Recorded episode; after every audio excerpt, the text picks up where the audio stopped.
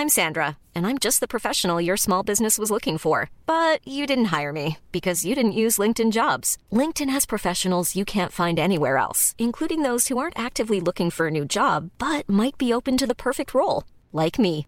In a given month, over 70% of LinkedIn users don't visit other leading job sites. So if you're not looking on LinkedIn, you'll miss out on great candidates like Sandra. Start hiring professionals like a professional. Post your free job on linkedin.com/people today.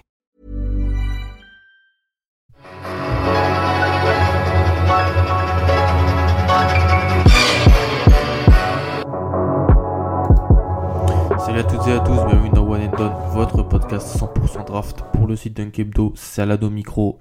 Je suis encore une fois seul et je suis ravi de vous retrouver bah, en cette période de marche manesse pour parler prospects, parler draft avec vous. On a un gros programme aujourd'hui, comme vous avez pu voir dans le titre du podcast qui est assez, assez grand et assez long. On va pas tellement revenir sur la marche manesse, il y a des gens qui le font, qui le font très bien. Et dans One and Done, on s'intéresse vraiment à la draft. Le côté draft de la, de la NCAA. Et c'est ce dont on va parler aujourd'hui. On va présenter un prospect, euh, la, Matty Stable, l'ailier senior de la fac de Washington. On va aussi aborder le cas du poste 5 à la draft dans une partie un peu théorique. J'ai, pensé à ça depuis 2-3 semaines, même plus longtemps, sur le poste 5. Quelle est la valeur du poste 5 en dehors de la loterie à la NBA Avec un peu des, des, des études des dernières drafts pour, euh, pour avoir un peu de la, de, la théorie sur tout ça. Parce qu'en fait, quand j'ai regardé mon big board et quand j'ai regardé le board, j'ai vu que j'avais peu de poste 5, peu d'intérieur dont j'étais dont j'étais prêt vraiment à les prendre post-loterie en me disant ah c'est une position où je pourrais prendre autre chose à la place et non je préfère quand même prendre le poste 5 quand on descend de la loterie je trouve qu'il y a une dévalorisation du poste 5 en NBA aujourd'hui via la draft et c'est pour ça que je voulais en, parler avec vous donc on va parler de ça et on terminera par quelques, quelques news quelques, quelques annonces concernant la draft de près ou de loin pour revenir notamment sur la blessure de John T. Porter le joueur de Missouri les premières annonces d'entrée à la draft, il y en a une quinzaine.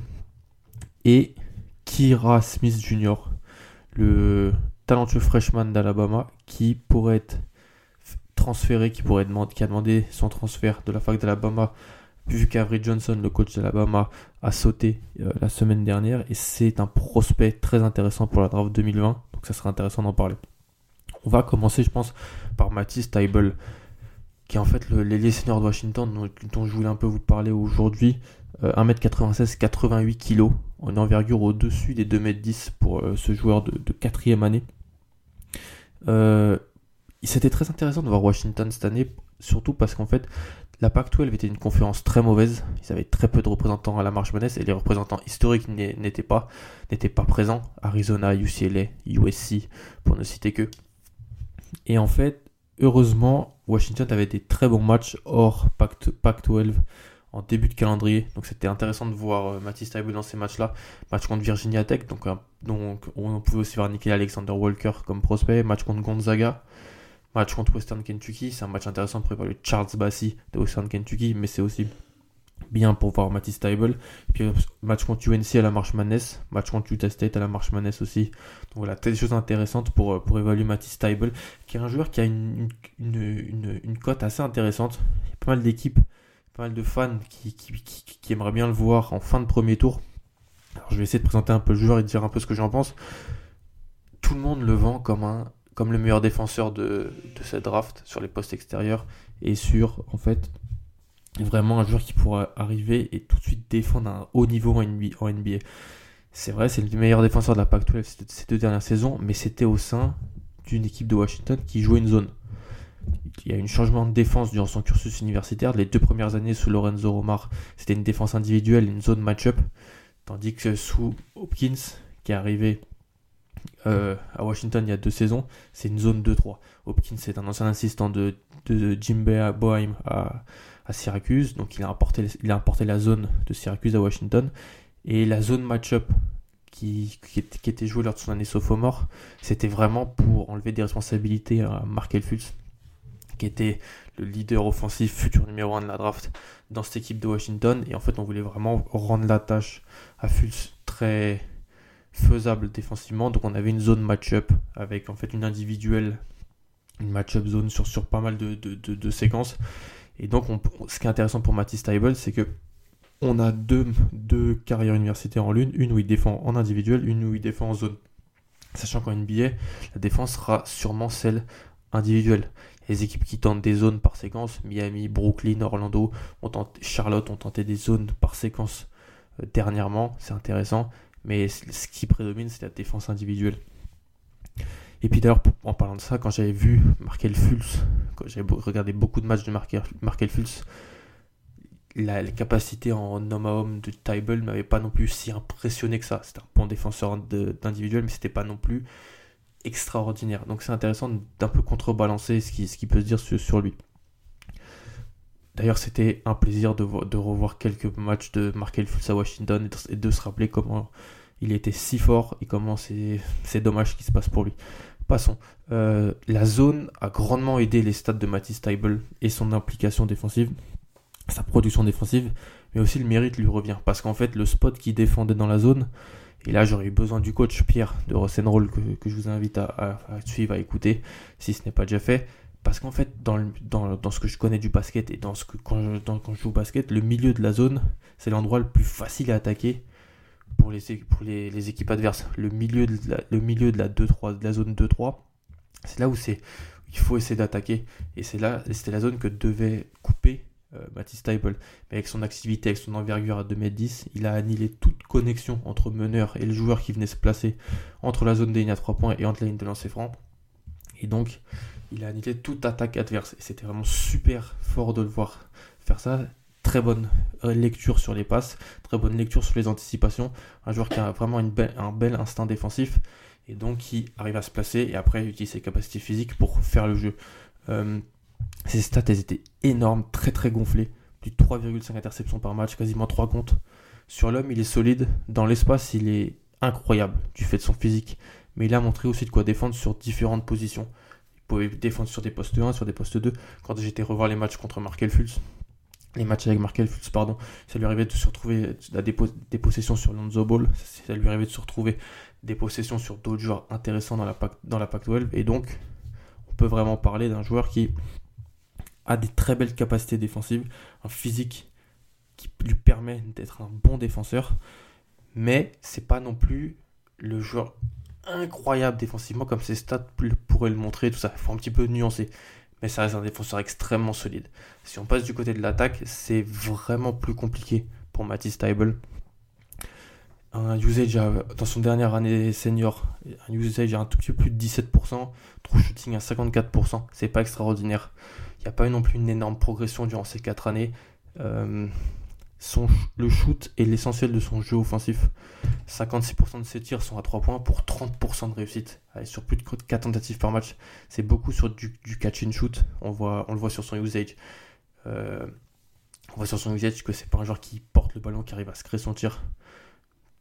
donc c'est un shooter c'est un shooter théorique, mais pas tellement en réussite. Comme je l'ai dit, si 56% de tes tirs sont à 3 points, c'est que théoriquement, tu un shooter. Mais quand tu as 30% de réussite sur des tentatives nombreuses, c'est que ça se transmet, ça se transporte pas en une incroyable réussite. Son geste est assez robotique, droit. On a l'impression que les deux mains restent ensemble longtemps durant la gestuelle. Donc là, ça peut poser un peu problème. Ce qu'il faut dire, c'est que euh, il n'y avait pas un spacing incroyable du côté de Washington. Euh, il avait à côté de lui deux joueurs qui étaient un peu des des, go, des, camions, euh, des gaufres à ballon, pardon, qui vraiment tous les ballons. Le petit meneur euh, David Crisp et Jalen Noel, meilleur scoreur de l'équipe qui se présenter à la draft aussi. Donc ça limitait un peu le spacing, ça limitait ce qu'on pouvait voir de lui dans, la création, dans le playmaking. C'était assez faible en fait ce qu'il pouvait faire, il n'était pas chargé de ça. Et donc euh, il, a même jamais, été chargé de ça quand c'était Fultz durant sa deuxième année. Là c'était Crisp et Noel. Il n'a pas tellement les capacités non plus de le faire. Son dribble est moyen, sa vision est pas exceptionnelle. Cette année c'est par exemple, c'est 77 pas décisifs pour 66 pertes de balles. C'est pas phénoménal du tout. NCAA pour un joueur qui en plus a d'expérience. Donc on va pas lui demander de créer pour les autres. On lui demandait pas ça en NCAA, donc on va encore moins lui demander en NBA. Ça peut être un genre de fin de chaîne, de fin d'action qui va venir shooter et faire des coupes. Il est très bon sur les coupes, très bon pour lire les passes adverses. Donc dans une seconde unit, il va être là pour tirer de loin, défendre. S'il arrive à mettre dedans, Alors là, ça peut, vraiment changer la donne. Si son pourcentage qui est aux alentours de 30%, 30, 32, 33% peut augmenter vers les 36, 37, là on parle d'un joueur très intéressant en sortie de banc. Je suis pas sûr qu'il ait les capacités de le faire, c'est pour ça que je mets un petit bémol sur, le, profil de Matisse Tybel. En fait, c'est un joueur qui, malgré son âge avancé, un petit peu, il fait office de vieillard un petit peu, Matisse Tybel dans, une draft ou dans un, une rencontre NCA, il peut faire l'objet d'une sélection fin de premier tour, je pense, pour une équipe qui a besoin d'un role player.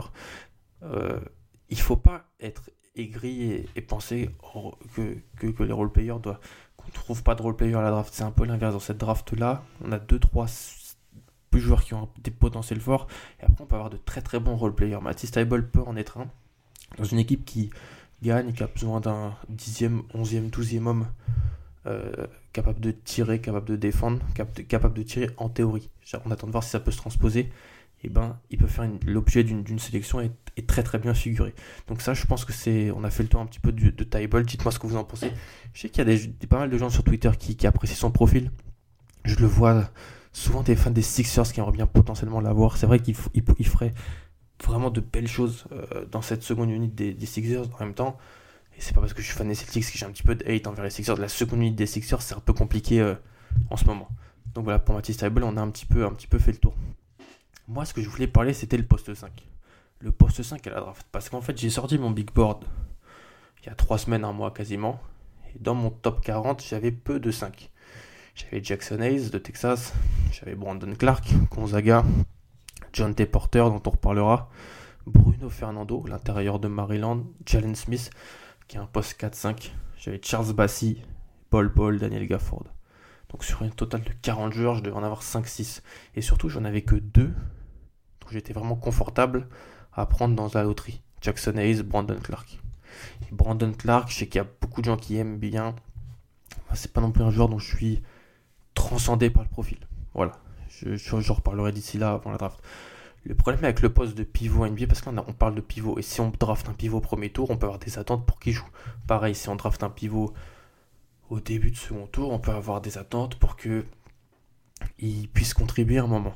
Le problème avec le poste de pivot NBA, c'est que c'est vraiment pas compliqué de trouver de bons postes 5 à bas prix sur le marché des agents libres, ou même en Europe et qui vont rendre des services que doit rendre un 5 pour une franchise, un backup 5. Ça impacte, et tout ça, c'est une idée qui impacte grandement la draft. Sam Vecini en parle très bien sur son podcast parce qu'en fait, pas mal de 5 draftés ont de grandes difficultés à trouver du temps de jeu et à intégrer la rotation de leur franchise. être un jeune 5, c'est pas simple. Il faut apprendre à faire des lectures défensives, faut être assez physique parce que c'est quand même une ligue de bêtes, la NBA. Et en fait, même s'ils sont draftés au premier tour, fin de premier tour, ils sont moins bons que les vétérans qui sont payés moins cher qui sont payés moins cher sur des contrats plus courts. Et donc ça, c'est hyper intéressant pour les équipes. Et ça, ça fait que le poste 5 est dévalorisé. Parce que si on peut trouver pas mal de 5 à bas prix sur le marché des libres sur des contrats courts, c'est plus compliqué de trouver ça pour des backup meneurs, pour des ailiers ou pour des, postes 4 par exemple. Les postes 4, il y a pas mal d'équipes qui n'ont pas tellement de postes 4. Les ailiers, ça se trouve pas à toutes les rues. Backup meneur, il y a toujours des équipes qui te sortent des backup meneurs pas bons du tout, qui en ont même pas d'ailleurs. Et donc tout ça, ça tend à dévaloriser. Et j'ai regardé les, les 5 dernières drafts en fait. Et j'ai regardé les pivots, les, des intérieurs qui ont été draftés hors loterie. Et regardé un petit peu leur, euh, leur parcours. 2014. Mitch McGarry, 21e choix par OKC. Jarnell Stokes, 35e choix par Utah. C'est un bon joueur en NCA, Jarnell Stokes à Tennessee. Johnny O'Brien, de third, 36e choix par Milwaukee. Ces trois joueurs-là n'ont pas laissé un impact énorme en NBA. Vous êtes d'accord? 2015. Jarel Martin, 25e choix par Memphis. Il est au bout du bon à Orlando, je crois, maintenant. Kevin Looney, 30e choix par Golden State. Jordan Mickey, 33e choix par Boston. Dakari Johnson, 48e choix par OKC. Rakim Christmas, 36e choix par Indiana. 2016, là on arrive à une liste pas belle du tout, je vous annonce. Gershon Yabusele, 16e choix par Boston. Ante Zizic, 23e choix par Boston. Bryce Johnson, 25e par les Clippers. Scal Labissière, 28e choix par Sacramento. Damian Jones, 30e choix Golden State. Deonta Davis, 31e choix à Memphis. Sheikh Diallo, 32e choix par les Pelicans. Shinanu Onuaku, 37e choix par Houston. Diamond Stone, 40e choix par les Pelicans. Stephen Zimmerman, 41e choix par Orlando. Euh, qui a encore un job en NBA aujourd'hui? Il y a Boussele, Zizic, la BCR il joue pas, il y a Boussele il joue pas, Dianta Davis a signé un, contrat de 10 jours avec les Hawks, chaque Diallo joue dans une équipe des Pélicans qui tank, le reste c'est plus un NBA. Bryce Johnson n'est pas en NBA, il a été tradé deux fois en l'espace de 10 jours dans le trade de Blake Griffin. Euh, Damian Jones est souvent blessé, Onuaku joue pas, Diamond Stone, Zimmerman non plus. Voilà. 2017, Justin Patton, 16e choix. Alors lui a été miné par les blessures, c'est un peu différent. Caleb Swanigan qui a été tradé contre la Bissière. Tony Bradley, 28e choix par Utah. Ivan Rabb, 35e choix par Memphis. Ikea Nick Bogu, 47e choix par Indiana. Et il a, juste l'année dernière, j'ai pris deux exemples. Mo Wagner, 25e choix par les Lakers. Robert Williams, Time Lord, par 27e choix par Boston. En fait, ce que je veux dire, tous ces joueurs-là sont pas des mauvais joueurs. Attention. Juste, la valeur, là où ils sont choisis, elle n'est pas bonne. Parce que à la place de ça, tu as, d'autres équipes qui se dirigent vers d'autres profils et des joueurs qui ont des contributions plus importantes et à des postes où c'est beaucoup plus difficile de trouver de la valeur. C'est-à-dire que les pivots payés moins cher dans les équipes, dans des équipes qui ont drafté ces joueurs-là, ils jouent plus. En fait, ils jouent plus. C'est-à-dire que je vais faire une liste de pivots qui vont, être agents libres l'été prochain. Et vous, allez, et vous allez voir vous-même que c'est des pivots qui peuvent être moins onéreux et qui peuvent être plus efficaces sur une saison, voire deux, que les joueurs dont, j'ai parlé. Aaron Baines, Kylo Quinn, Zaza Pachulia, Javel Magui, Dwayne Dedmon, Nerlens Noel, Joachim Noah, Tyson Chandler, Kem Birch, Jordan Bell, Thomas Bryant, Christian Wood. Tous ces joueurs-là, je préfère les avoir que les joueurs que j'ai cités précédemment. Et je cite aussi des joueurs qui viennent d'Europe, comme Daniel Tice et Udo. Voilà. C'est-à-dire que Daniel Tice et Aaron Baines à Boston, ils jouent, ils jouent plus qu'il y a Boussele et Robert Williams. Pourtant, ils sont payés moins cher. Avec des Tice est payé moins cher avec un contrat garanti sur moins, de moments. Tyson Chandler, on a été chercher Tyson Chandler du côté de du côté de, des Lakers plutôt que Mo Wagner. Pourtant, le contrat de Wagner il va grossir et je vois pas tellement l'upside de Wagner. Il y aura toujours moyen de trouver un pivot pas onéreux pour jouer des meilleures minutes que lui. À Indiana, par exemple, on a Kylo Quinn, il joue pas alors que c'est un, backup de qualité. Tony Bradley, par exemple à Utah, qui est un joueur intéressant à one and done de UNC. Il a pas, il a pas vraiment de mec devant lui en fait, à part Gobert et Favors. Mais Utah aurait pu faire autre chose avec ce pic. Et dans la rotation, même s'il a été blessé, c'est très important de noter, George Niang et Peudo sont devant. Donc en fait, ça prouve quoi? Ça prouve que quand j'élabore mon board, je, sais que le poste de pivot, soit on est très très fort, et donc ça part très très haut. Il qu'à voir l'année dernière, Ayton, Bamba, Jackson, Carter, ça part très très haut, parce que c'est voulu, et c'est rare. Mais quand c'est un niveau plus moyen, et que l'upside n'est pas exceptionnel, les postes de pivot ils diminuent. C'est vraiment une chose que j'essaye d'intérioriser quand je fais mes boards. Je me dis, je sais, j'ai des, des pivots que j'aime beaucoup, mais il faut pas non plus les mettre trop haut parce que la valeur n'est pas tellement exceptionnelle. Et c'est ce qu'on cherche à la draft. C'est on draft une valeur à un spot. Sinon, si on trouve pas vraiment de valeur, on trade le pic. C'est ce qui se passe. Ça se passe beaucoup en NFL, ça se passe aussi en NBA. Alors bien sûr, il y a des exceptions. Je vais pas non plus vous dire que c'est tout le temps comme ça. Il faut mentionner les exceptions. Sur les 5 dernières drafts, on a Clint Capella, Mitchell Robinson, Montrezarel, Zubac, Jared Allen, Jonah Bolden, que j'aime beaucoup, Thomas Bryant. Tout ça, c'est des joueurs qui ont été draftés hors loterie. Mais voilà, c'est dur de se développer vite et bien. Vite et bien les grands NBA. Et voilà, les autres postes sont pas aussi profonds, sont plus onéreux et à des niveaux moins acceptables. Donc c'est pour ça, c'est un petit peu la théorie que je vais faire sur le poste 5. Si vous avez aussi des idées sur ça, si vous n'êtes pas d'accord, j'accepterai vraiment de débattre, ça peut être très intéressant. Mais voilà, c'est ce que je pensais du poste 5 et ça explique que je fais dans le prochain board que je vais sortir dans, dans 10 jours, je pense. Je vais faire descendre pas mal de postes 5 et monter des postes 3 ou des postes 1. Voilà.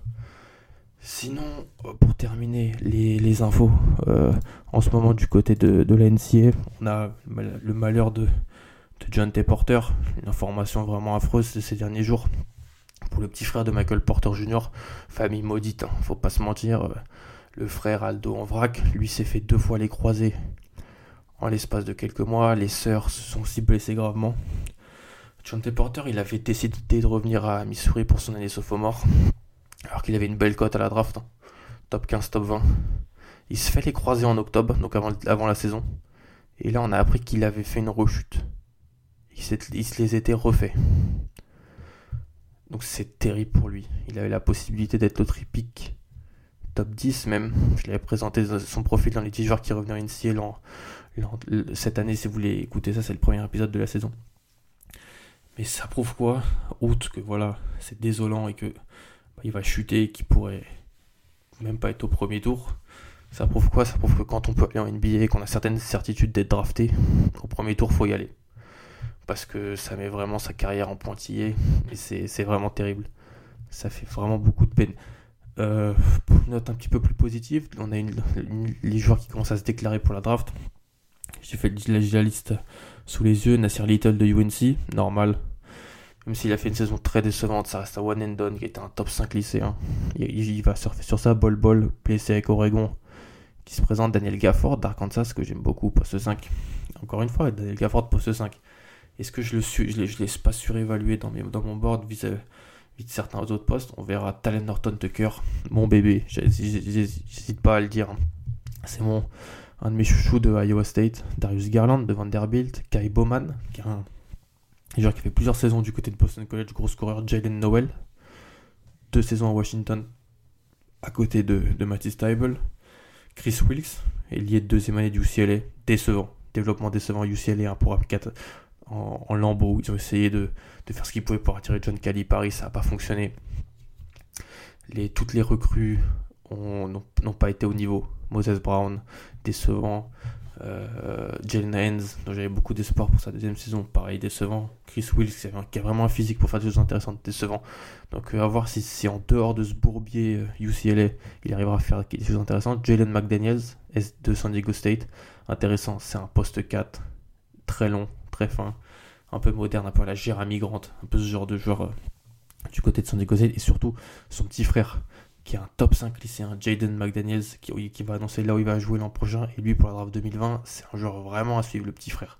Donc c'est une famille qui, peut faire parler d'elle. On a aussi Millie Oni, un joueur de Yale, que j'ai pu regarder quelques fois cette saison, dont une fois la Marshmallows contre LSU. Il a complètement raté son match, mais c'est un joueur intéressant. Puis un joueur de Yale, ça, dénote un peu souvent. On a deux joueurs de Syracuse, Taus Battle chez Brissette. Petit euh, coucou à, à Tom du, French Knicks Podcast qui, qui suit ses, ses Orange Men. Shamory Pons, un meneur de St. John's, un, meneur scoreur, un petit pétard. Deux joueurs de Louisville, Jordan Nora, Steven Enoch. Louisville qui est un programme qui a eu beaucoup de problèmes, qui a viré Rick Pitino, euh, qui a eu des scandales, qui est en train de se remettre, en place avec un, recrutement pas intéressant. Donc on verra si ces joueurs, il y a, y a pas mal de ces joueurs qui n'ont pas encore pris d'agent. Donc euh, ils ont une deadline pour un petit peu voir, tester les eaux, voir ce qu'on leur dit. Donc ça sera intéressant. Et enfin, Amir Hinton. Amir Hinton et Jalen Leck, qui sont deux, joueurs à part là-dedans. Amir Hinton, qui est un joueur de deuxième division NCA.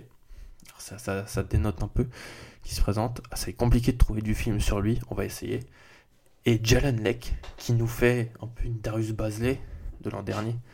C'est-à-dire qu'il est en train d'essayer, c'est un, top 50 lycéen. 34e pour ESPN. Euh, dans le top 30 pour 24-7 Sports aussi, qui en fait avait déposé sa, sa lettre de commitment pour euh, North Carolina State, NC State, et qui va essayer, qui essaye de trouver un moyen de se présenter à la draft. On va suivre tout ça, c'est un meneur. Encore une fois, aussi difficile d'avoir du vrai film et pas non pas des mixtapes ou des highlights. Donc on vous tiendra au courant de, ces deux joueurs-là. Mais à Mirinton, Jelenek, deux joueurs un petit peu à part dans, dans cette draft pour l'instant. On a euh, quelques infos à parler. Je voulais parler de Kira Lewis Jr. Kira Lewis Jr. parce qu'en fait, dans la SEC, Alabama, qui est un programme bien sûr très très fort en football américain, euh, d'ailleurs ça permet de saluer le compte FR de Clemson qui m'a suivi, ça fait plaisir. Lui-même avouera qu'Alabama, ça reste la crème de la crème, avec Clemson aussi en collège football, mais en collège basketball, Alabama, c'est un petit peu plus compliqué. Et ils ont viré Avery Johnson, ou plutôt il a quitté le programme, voilà, on ne sait pas. Il y a eu un mouvement de fugue d'exode des meilleurs prospects du programme. Finalement, John Petty, qui était euh, le pote de Colin Sexton l'an passé, qui était une grosse recrue, a décidé de rester. Mais Kira Lewis Jr., on ne sait pas. C'était le freshman le plus jeune du pays cette année.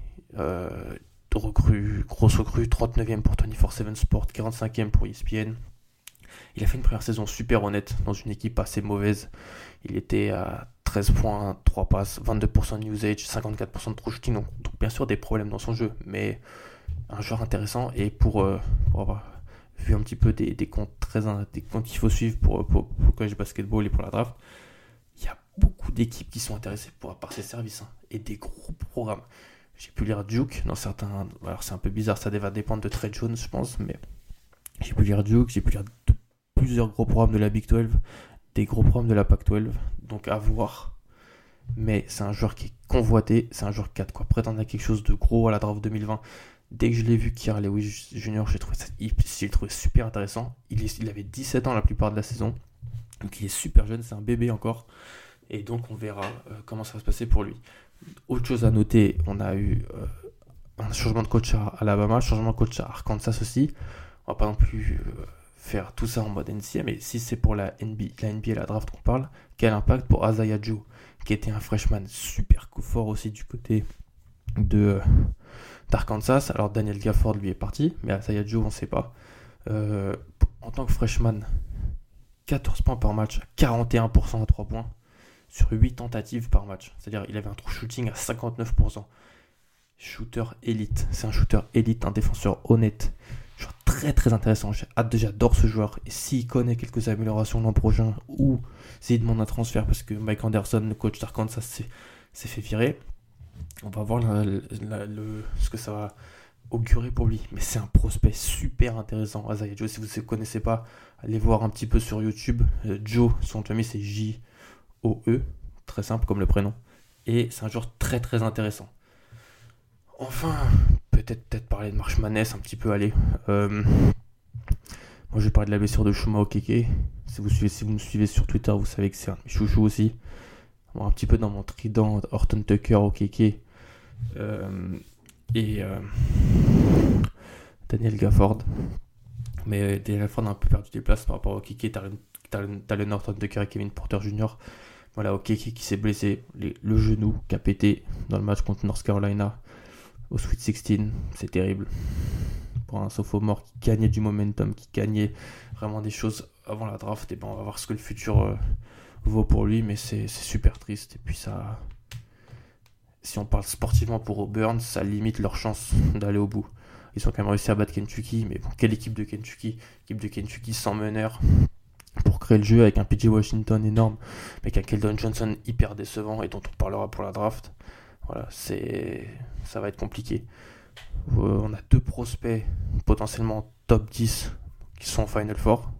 Si on fait une analyse du, Final Four via, euh, en ce qui concerne la draft, c'est Jared Culver de Texas Tech, DeAndre Under de Virginia. C'est deux joueurs majeurs si on parle draft. Culver connaît pas un tournoi hyper impressionnant. Euh, à part le premier tour Contre une équipe mauvaise, il y a 20 sur 55 au tir, 36%. 3 sur 10 c'est à 3 points, donc 17%. Après, à part son adresse, il est quand même intéressant. Dans le playmaking, dans la défense, c'est un joueur intéressant. Hunter, pareil, pour Virginia, des moments intéressants, des moments plus compliqués, on verra tout ça. Mais si, vous voulez regarder le Final Four dans une optique draft, il faut regarder Culver et Hunter, mais ça vous le savez, parce que... Mais, ceux qui m'écoutent sont, sont au courant de tout ça. Pour finir, petite conclusion, parce que c'est mon podcast, je peux faire ce que je veux, je peux aller euh, sur les, horizons que je veux. En fait, je suis tombé euh, en regardant, en, zappant sur ma télé sur NBA Extra cette semaine. Et à un moment, il y a Xavier Votion, donc le journaliste de Beansport NBA Extra, qui a parlé de la draft et de Zion Williamson. En citant en disant, je cite, Zion devrait faire 4 ans comme tout le monde. Le cursus complet à la fac a plus d'avantages que d'inconvénients. Alors, euh, que dire sur ça? Je respecte énormément le boulot fait par NBA Extra et Beansport sur le basket en France. S'il y a une démocratisation de la NBA en France, s'il y a autant de podcasts, autant de comptes FR, autant de fans, c'est eux, c'est grâce à eux. ils ont rendu mainstream le, le basket en France. Il y a plusieurs matchs par nuit, en VO, en VF, des rediffusions, des magazines. Tout ça, c'est excellent. Et vraiment, faut pas cracher sur ça. C'est grâce à eux que, beaucoup de gens en, sont là, ils connaissent du l'NBA, qu'on peut discuter, échanger. Par contre, c'est il ne peut pas dire ça au sujet de la draft. J'ai fait un, espèce de petit thread sur Twitter si des gens veulent voir, mais quand il dit le cursus complet a plus d'avantages que d'inconvénients, non, C'est-à-dire que si on regarde depuis 10-12 ans, les joueurs qui reviennent à la fac alors qu'ils ont une position assurée haute ne vont jamais améliorer cette position. C'est toujours dans le négatif. Et ensuite, ils disent surtout à Duke, mais c'est l'inverse, parce qu'en fait, Duke, depuis 5-6 ans, depuis Coach K a embrassé la, vague du, one and done, et ben chaque année, c'est 3-4 top recrues qui arrivent. Jason Tatum aurait pas pu rester un an de plus. Il y avait Marvin Bagley, Wendell Carter qui arrivaient. Marvin Bagley, Wendell Carter aurait pas pu faire un an de plus. Il y avait RG Barrett, Williamson qui arrivait. Avant, Jabari Parker, il n'aurait pas pu faire un an de plus. Il y avait Jelly Okafor, Tyus Jones, euh, Justice Winslow qui arrivait. Et puis pareil pour vous, Justice Winslow, Tyus Jones.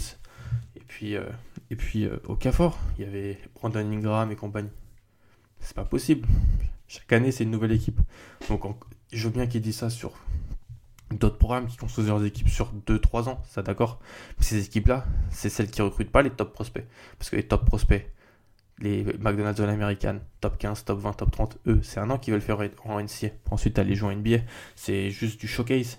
C'est comme ça que Calipari et coach qui les recrute. Viens chez nous, c'est pas forcément tu vas devenir un meilleur joueur, tu auras l'occasion de montrer ton talent. Et c'est pour ça, c'est un espèce de deal mutuel. Alors je sais qu'en France, il y a un espèce de romantisme autour des 3 ans, 4 ans à la fac, des cursus complets. Mais vraiment, regardez bien les statistiques. C'est une idée reçue et c'est totalement faux. Alors voilà, juste voilà, j'ai vu ça, ça m'a fait tiquer, je voulais en parler. Je respecte NBA Extra, le boulot, Beansport, pas de souci. Mais juste quand on voit dit ça à la télé, on peut pas le dire parce que c'est faux. Il faut pas que les gens le pensent. Et les gens qui découvrent l'NBA, les jeunes, je, suis jeune, hein, mais ceux qui sont encore plus jeunes que moi, découvrent l'NBA, ça peut être. Alors c'est un avis qu'ils peuvent avoir, il n'y a pas de souci mais pas avec des arguments comme ça, parce que c'est pas, c'est pas possible. Et Zion n'a rien à faire l'année prochaine. Alors rien du tout. Voilà, je pense que je suis en train de perdre ma voix. Euh, ça c'était super de vous retrouver. Le board 2.0 va sortir dans peu de temps, 3.0 même. Moi je vous dis salut, on va et je pense que je vais passer vraiment au portrait de joueur très rapidement. Il y a le premier avec Taibul aujourd'hui. Peut-être encore une fois, aussi des épisodes avec un peu tout, un portrait de la théorie comme j'ai fait aujourd'hui. Dites-moi ce que vous en pensez. Moi, je vous dis euh, merci beaucoup pour l'écoute. N'hésitez pas à partager, euh, parler du podcast, poser des questions.